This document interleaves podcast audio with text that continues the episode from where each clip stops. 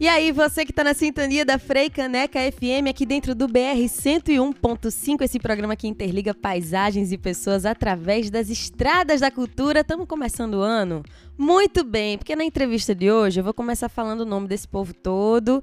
E aí, quem ouve a Frecaneca FM já conhece todo mundo. Então a gente vai criando esse clima, falando que a gente hoje está começando as entrevistas da Frecaneca FM, trazendo por aqui esse reencontro de Édero Rocha, Elder Vasconcelos, Sérgio Cassiano, Mazinho Lima, Maurício Badé e Siba, que está aqui com a gente hoje, mestre Ambrósio de volta aos palcos e chegando aqui em Recife amanhã, no sábado, minha gente. Bom dia, Siba, seja muito bem-vindo por aqui.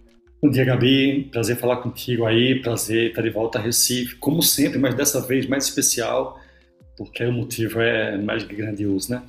E no ano novo, né, Siba? Tudo novo, a gente no astral novo e a Mestre Ambrosio chegando aqui na hora certa, né? Tudo renovado. e a gente nesse alívio, minha gente. Então, primeiro sábado desse ano de 2023 vai ser simplesmente com a gente tendo Mestre Ambrósio no Clube Português amanhã, a partir das nove da noite. Você pode garantir o seu ingresso lá na plataforma Simpla. Também você consegue ele presencialmente. Quem quer guardar e aquele pedaço de papel, quer tirar sua foto, vai lá no arroba Mestre Ambrósio Oficial, tudo juntinho no Instagram, que tem um passo a passo para você ir lá na Ingresso Prime e garantir o seu. Então, Siba, me conta aí dessa emoção, porque todo mundo, quando viu essa divulgação da Mestre Ambrose, fez: Menina, eles vão começar por São Paulo, vão deixar a gente um mês na expectativa para chegar aqui em Recife. Como é que foi começar lá em São Paulo e agora chegar aqui? A gente nem sempre escolhe né, esses caminhos assim, eles têm mais a ver com, com a realidade concreta, econômica, inclusive, né, do país e tal. E a gente já vinha numa longa conversa sobre a necessidade de fazer algo de novo, porque eram 30 anos da banda e a gente já estava é, construindo essa conversa. E, e, a primeira oportunidade mais, mais sólida que teve foi através do Sesc São Paulo. Então, foi realmente no centro econômico do país, e né, nem de se estranhar tanto assim, né? Uhum. É, inclusive, foi o lugar onde a gente construiu a parte mais sólida da carreira, mais profissional mesmo, assim, tal. Então, eu acho até natural que tenha sido São Paulo, porque fazer Recife por conta própria demandaria um esforço e um risco muito maior que a gente não seria capaz talvez de fazer. Com certeza. E é importante quando a gente toca nesse assunto também, porque quando a gente fala de SESC, a gente fala de iniciativas de política pública voltadas para a cultura, né, Siba? É, o SESC é, é meio público, meio privado, né? É uma, é uma, é uma, uma lógica de política pública para que ele exista, e ao mesmo tempo ele, ele é parte da, do comércio, da iniciativa privada, né? E a gente costuma separar muito, né? A gente separa muito radical o privado e o público, né? Por conta dessa aberração ideológica que a gente vive de meio liberal, assim, de achar que o privado está separado do público. Só que a gente, se olhar direitinho, não tem privado sem o público, né? Não existe nada sem o Estado, que o Estado é que organiza o troço todo, né? Uhum. E, bom, mas isso é outra conversa. Eu não tô aqui para falar de política, eu tô aqui para falar de brother. A gente tá aqui para falar desse sentimento gostoso, desse encontro dessas seis cabeças que vestem a máscara da Mestre Ambrosio. E tem sido essa energia, vocês aí fazendo show juntos, tem sido esse reencontro de, meu Deus, os seis conseguiram se juntar de uma vez e foi no palco. É, não foi fácil não, viu? Porque depois de tanto tempo, né, as demandas demandas e questões individuais eram muito distintas, né, diferentes, a realidade, cada um. Dois em Recife, quatro em São Paulo. É, tudo isso é, foi complexo para costurar. Com certeza. É, mas depois que costurou e que ficou possível e que a gente se encontrou, assim, o fluxo está muito massa, sabe? Eu acho que Recife vai... Inclusive, eu acho que eu arrisco dizer que foi legal ter começado por São Paulo, porque, claro, São Paulo tem toda uma história com a gente e foi incrível fazer aqui, mas Recife tem essa relação umbilical, né? Recife é a cidade da gente. É legal que Recife receba a gente depois desses seis shows que já rolaram e que a gente já reconstruiu a dinâmica de palco de um jeito diferente. Eu me sinto mais à vontade de chegar em Recife com tudo isso já acontecido e é, é diferente e é melhor, eu acho. Ensaiou bem, minha gente. Vamos chegar aqui tinindo em Recife, no Clube Português. E aí foram seis shows com ingresso esgotado, aclamado, o público enlouquecido com vocês, né, Siba? Dizem que foi isso, né? Já não sei o que vou dizer, né? Eu soube que foi, vi a galera falando e realmente foi uma parada aclamadíssima. Foi um retorno realmente triunfal. E eu acho que é como você falou, sentiu esse gosto a galera aqui de Recife de, ai meu Deus, vou ficar na expectativa, vou ficar acompanhando na internet que rolou para quando chegar aqui ser um desbunde geral.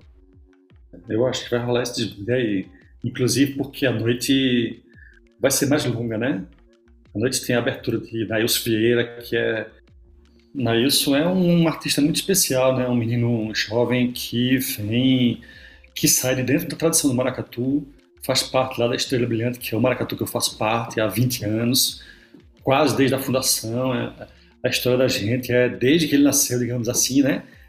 E, e ele é um artista muito especial, tanto dentro, dentro, do campo da cultura popular, quanto nessa aventura que ele, que ele se lança aí na, no campo da música, do palco, do, da, da do mundo lá fora, né? E é uma figura que eu já admiro muito e acompanho, e é muito legal ter ele abrindo o Mestre Ambrosio. É, é quase como uma quase como um símbolo de vitória depois de, desses 30 anos da banda. É, ver que tem um artista desse, assim, saído desse ambiente que era tão marginal há 30 anos atrás e que hoje não deixou de ser, mas que já é, se abre para mil possibilidades que naquela época não existiam. E é legal ver isso e fazer parte disso. E eu acho que uma parte disso o Mestre Ambrosio ajudou a construir. É uma parte pequena, mas importante. E por isso que ele está lá junto com a gente.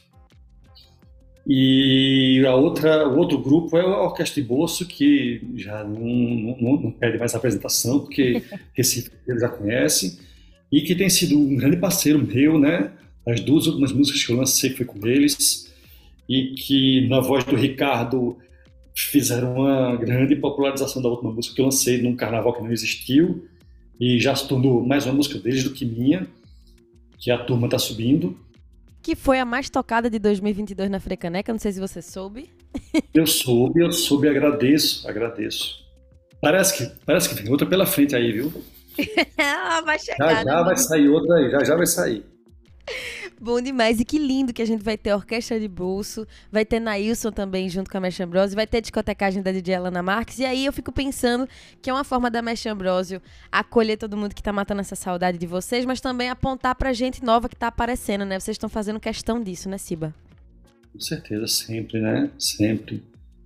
A gente vem de um tempo em que é, a gente, quando falava de cultura popular, era quase o sinônimo de coisa de velho, né? Uhum. Embora que na realidade não fosse, porque sempre teve a renovação, sempre teve o dinamismo e a, e a, a potência criadora de sempre, mas é claro que, especialmente depois do, dos anos Lula, Dilma, a, a condição da população na Mata Norte, né, a população pobre do país melhorou muito, e isso teve um reflexo na cultura popular que se renovou de um jeito muito, uh, de um jeito nunca visto, né? Nunca antes nesse país, como se fala, né?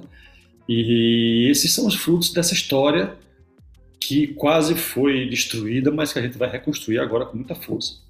Com toda a força do mundo. E é muito bom a gente poder falar isso agora.